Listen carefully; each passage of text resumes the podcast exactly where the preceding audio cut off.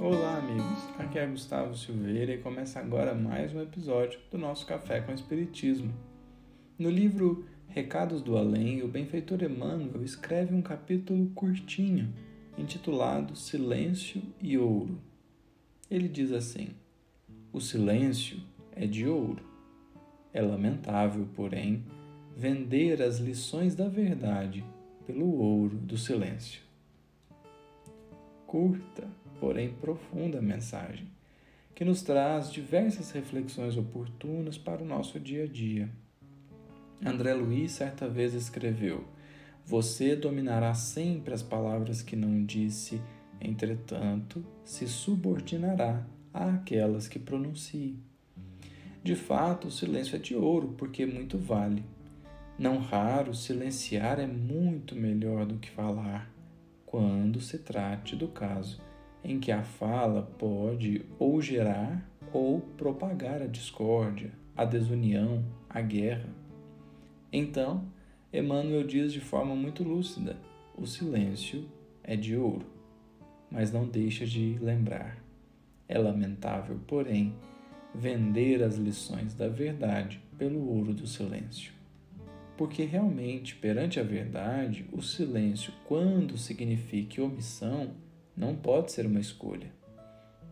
Evidentemente que com isso não quer dizer que estamos sendo convocados a dilacerar as pessoas com a verdade. Vale lembrar, portanto, que a verdade não pede guerreiros, muito menos armas, e sim testemunhos. É preciso sentir a urgência de testemunhar a verdade, mediante não apenas palavras e ações, mas também pela aproximação do nosso coração dos ensinos e direcionamentos de Jesus. Por isso, nos lembramos aqui da questão 932 do Livro dos Espíritos, quando Kardec questiona sobre qual seria a razão para que a influência dos maus sobrepujasse a dos bons no mundo, e os espíritos foram concisos e verdadeiros, dizendo que assim ocorria por fraqueza dos bons, e não deixaram de completar. Os maus são intrigantes e audaciosos, os bons são tímidos, quando estes o quiserem, preponderarão. Se não somos, portanto, chamados a guerrear utilizando as mesmas armas e estratégias do mal, somos convocados a testemunhar o bem, onde quer que estejamos, com quem quer que estejamos, quer sozinhos, acompanhados, em um ambiente hostil ou não.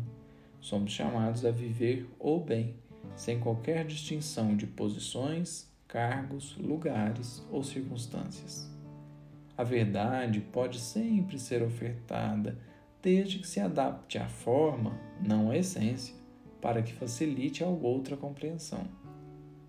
Assim, encerraremos este episódio lembrando uma trovinha psicografada pelo nosso querido Chico.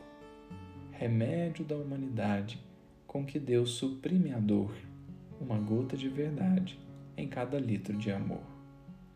Meditemos, portanto, na página de Emmanuel e façamos o que nos for possível para propagar o bem, não para reformar os outros, mas para acolhê-los, reformando a nós mesmos. Um grande abraço a todos e até o próximo episódio do Café com Espiritismo.